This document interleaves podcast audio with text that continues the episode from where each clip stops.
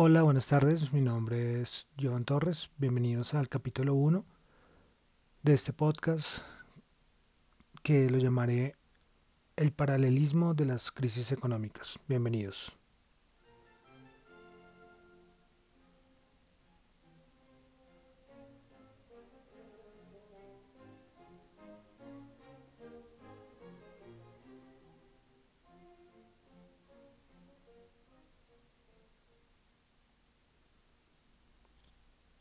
Bueno, este año 2020, estamos a 11 de abril del año 2020, tenía un año 2020 bastante complicado a nivel político, a nivel económico, a nivel bursátil, a nivel social. Bueno, ha sido un año que pasará a la historia. Es como si el mundo hubiera decidido darse una pausa y volver a iniciar. Pero entonces estamos en el momento de transición, en el momento en que la economía está totalmente quieta, donde millones de personas en todo el mundo están en sus casas, donde un hecho que estamos viviendo histórico a causa del coronavirus. Pero antes de entrar a hablar sobre las crisis económicas, es bueno contextualizar, contextualizar un poco eh, lo que ha pasado en los últimos meses hasta el día de hoy. Una contextualización rápida que podemos partir diciendo que desde el año 2018 tuvimos una guerra comercial entre Estados Unidos y China que quieran o no afectó a todo el mundo. Esto afectó porque China y Estados Unidos son potencias económicas. Y esta guerra comercial, que aunque Trump en algunas cosas tenía razón, en otras razón tenía China, afectó, afectó las cadenas de, de, las cadenas de suministros, afectó a la producción, afectó el empleo, bueno, esto duró varios meses, de cierta manera todavía no ha terminado. En el mes de diciembre del año 2019 se firmó la fase 1 de esta guerra comercial. Y a partir de este momento, en diciembre, pues pensábamos que íbamos a tener un año 2020 un poco más tranquilo. Aunque vale decir que la guerra comercial había dejado sus secuelas. Fueron años o fueron meses bastante duros para las economías del mundo. Ejemplo, Europa eh, mostraba, países como Alemania ya mostraban eh, síntomas de recesión. Y habían muchos datos que fueron apareciendo poco a poco durante el 2019 que decían que la cosa no estaba bien. Las cosas no estaban bien. Cruces de eh, de bonos, de las líneas de las tasas de bonos de las, del tesoro, eh, del desempleo no seguía creciendo como antes. Entonces había indicios de que las cosas no iban bastante bien. Entonces así terminó el 2019, llegó el 2020, con una bolsa de Estados Unidos en máximos históricos. Eh, Donald Trump ya preocupado por su reelección presidencial en el mes de noviembre. Todo a favor, un partido demócrata sinceramente casi perdido, muy dividido. Y las preocupaciones eh, no eran tantas a lo que estamos viviendo hoy en día. Pero bueno, llegó el mes de enero del 2020. comenzaron los primeros días del año con noticias en China que empezaba a aparecer gente con un problemas de neumonía y se empezó a hablar del virus. Los primeros semanas se pensaba que era un problema de China. La Organización Mundial de la Salud decía que el problema del coronavirus era algo que estaba manejando muy bien el gobierno de China y que no había que preocuparse. Si el mensaje de la Organización Mundial de la Salud es ese, pues el resto de países pues estar pendientes pero sin alarmarse. La bolsa de Estados Unidos seguía creciendo, eh, de cierta manera todavía se manejaba una estabilidad. Lo que pasaba en China era solo en una región, en Wuhan.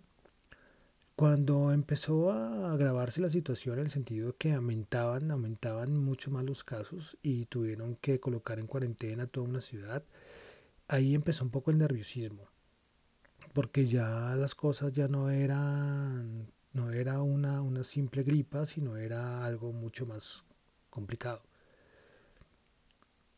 El nerviosismo fue aumentando y llegamos al mes de febrero, cuando la, semana del 14, 15, 16, Europa empezó a tener muchos casos de contagio. Es decir, el coronavirus ya estaba fuera de Asia, ya estaba llegado a Europa. Pero la Organización Mundial de la Salud todavía seguía dando señales de que no teníamos que preocuparnos, que eso se podía manejar muy bien, que podíamos seguir a nuestro ritmo de vida de cierta manera normal, pero ya sabíamos que esto no iba a ser así. Llegó a nivel bursátil el 19 de febrero eh, Wall Street en máximos y a partir de ese momento, con el aumento de casos en Europa, empezamos a tener el gran crash bursátil y de cierta manera fue también el inicio del crash económico y todo lo que estamos viviendo hasta este momento. Todo febrero, marzo, volatilidad en los mercados extrema. Mm, los contagios en Europa llegando a miles. Eh, el virus llegó a América Estados Unidos con muchísimos casos de infectados, muertos, y el punto que ya todo el mundo tenía, ya casi todo el mundo, como el 99.9% de los países ya tenían algún caso de coronavirus. Los índices de mortalidad no tan altos, pero el problema es que empezaron a colapsarse muchos sistemas de salud en muchos países del mundo. Esto trajo que las economías tuvieran que detenerse en todo sentido. Y hablo de todo tipo de mercados. Todo, todo tuvo que detenerse porque la gente empezó a, a quedarse en sus casas. Los países empezaron a obligar a que la gente tenía que obligatoriamente estar en, sus casas. Y esto llevó a lo que tenemos hoy en día.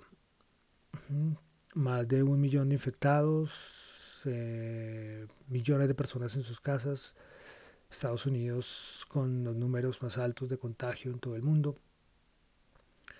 Eh, a nivel económico, ya para ir entrando en materia, eh, las grandes firmas, los grandes economistas eh, están diciendo que vamos a tener caídas en variables macroeconómicas iguales o peores a la crisis de 1930. Esto es como un contexto rápido de lo que ha sucedido al día de hoy. Lógicamente hay muchos más detalles, muchísimos más detalles, pero era para dar un contexto. Este podcast eh, quiere dar una opinión respecto a si esta crisis económica es igual a la que vivimos en el 29 o en el 2008. Y esto influye también a nivel de mercado bursátil. Para mi opinión personal, cada crisis económica tiene sus propias características. Eh, van a tener cosas similares, lógicamente, pero, pero son diferentes, son diferentes, eh, tanto en duración, en profundidad, en causas, bueno, en todo, en todo, en todo, en todo, en todo. Es diferente demográficamente Estados Unidos del 29 al 2020, por ejemplo. Entonces, esto es para dar una opinión. Yo respeto los, los analistas que dicen que esta crisis es casi igual a la de 1129. Tendrá muchísimas cosas en común y puede ser que a nivel bursátil vamos a tener los, el mismo movimiento en un zigzag, ¿sí? Pero lastimosamente nadie lo va a saber, no, nadie lo sabe en ese momento. La bola de cristal no existe y no existirá para saber qué, qué, qué viene a mediano o corto o mediano plazo. Pero entonces quiero hablar de tres aspectos diferentes entre las tres crisis económicas. En resumen, la crisis de 1929 afectó el sistema financiero de una manera muy diferente a lo que se vivió en el 2008. Y aparece un personaje clave en nuestra narración y es eh, la Reserva Federal. Entonces, la Reserva Federal actuó de una manera muy distinta en las tres crisis económicas. A su vez, las políticas monetarias influyeron mucho, muchísimo en las tres crisis económicas. Ahora bien, comencemos con la crisis del 29. Entre 1929 y 1933 se presentó la Gran Depresión, la gran crisis económica. Pero en este momento, en esta crisis, siempre se culpó mucho a la Reserva Federal. La Reserva Federal no actuó como tenía que haber actuado en su momento. La crisis de 29 y 33 se caracterizó por un problema de liquidez. La forma de actuar de la Reserva Federal no fue inyectando liquidez, fue todo lo contrario. Endureció el crédito y generó pánico, generó pánico en, en la banca comercial. Pero entonces esto sirvió de aprendizaje para las crisis venideras, especialmente la del 2008. La Reserva Federal del 2008, que era eh, manejada, conducida por Bernanke, él era un gran estudioso de las crisis, de la crisis económica, y él trató de no cometer los mismos errores que cometió la Reserva Federal en el 29 o en, en la entre el 29 y el 33. Pero entonces, algo que es muy importante y decir es que hubo un problema de liquidez que generó la crisis del 29 y la Reserva Federal en vez de actuar a favor, inyectar más liquidez al mercado del 29, lo que hizo fue prolongar esta crisis.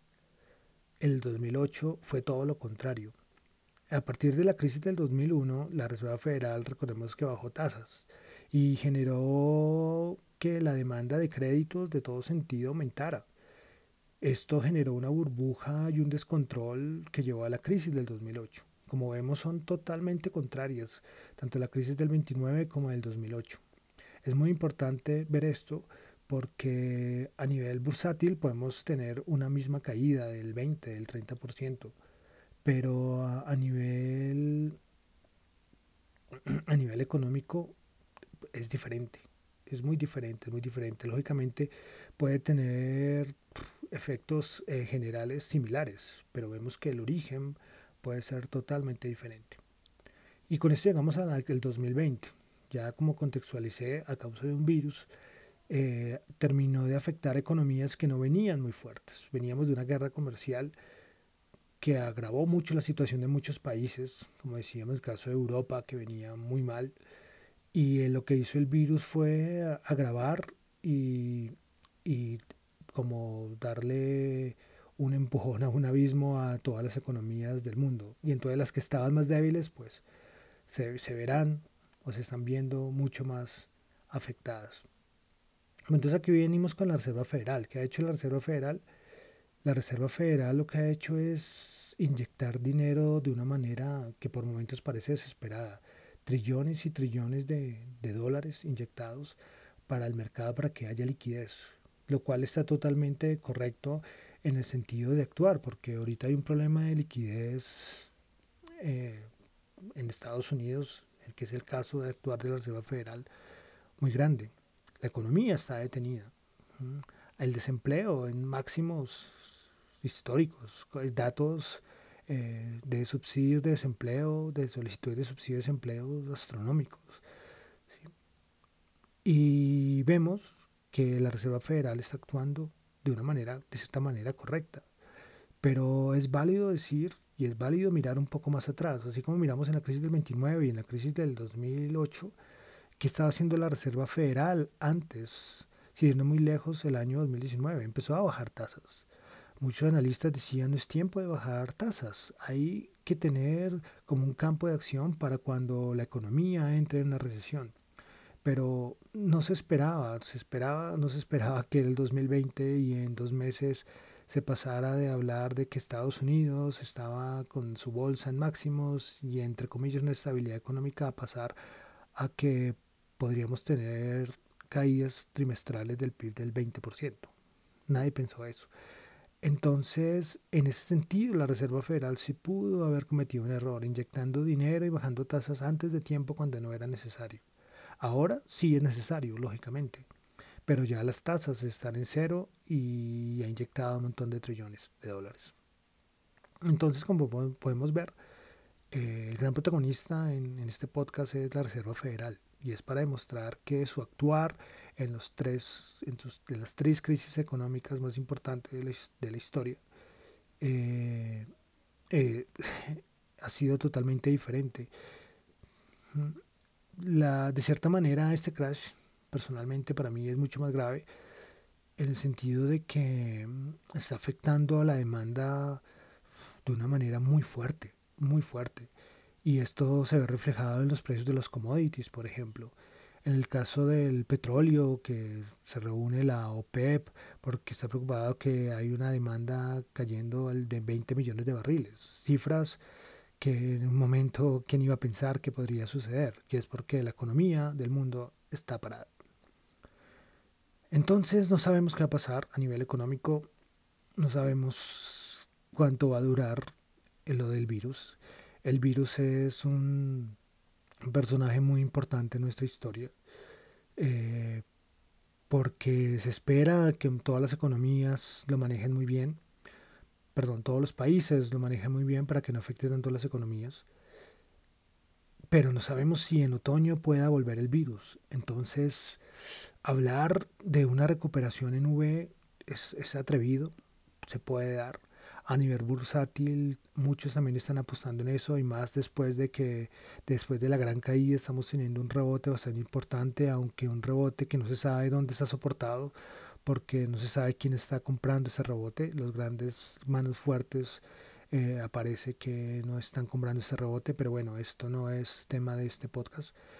Entonces no sabemos qué es lo que va a pasar, pero el objetivo de mi podcast es, es mostrar que, que aunque se quiera dar a ver y dar, dar, a entender que las crisis bursátiles o las crisis económicas son iguales, no lo son, no lo son, no lo son, porque solamente en el actuar de sus protagonistas cambia la situación.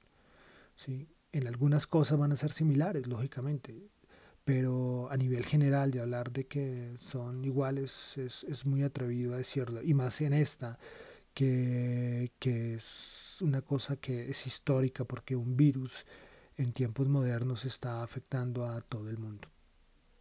Entonces tendremos que esperar en unos meses a corto o mediano plazo a ver cómo se desarrolla la economía. Eh, esto es como un stop que está dando la economía para volverse a rehacer. Eh, lastimosamente, no solamente la economía se va a tener que rehacer, todo, todo. Eh, aspectos sociales, aspectos políticos, las relaciones sociales van a afectarse mucho. Bueno, muchísimas cosas van a cambiar, cosas que en la crisis del 29 ni en la crisis del 2008 sucedieron. En la crisis del 2008 uno veía en, los en las noticias que los mercados caían, pero, pero uno podía ir a mercar y salir tranquilamente de su casa. En, en esta vez no. Esta vez millones de personas están en sus casas eh, protegiéndose, protegiendo la vida. Entonces vamos a esperar eh, qué nos dice el mercado. Nadie tiene la bola de cristal. Estar muy atentos todos los días el mercado, todos los días eh, las economías nos dan señales y especialmente el virus nos da como su forma de actuar y cómo, y cómo afectar a, corto plazo al mundo. Bueno, mi nombre es John Torres. Pueden seguirme en arroba Chu en Twitter, J-H-O-N-T-X-U o en arroba Dato Economía. Bueno, muchísimas gracias.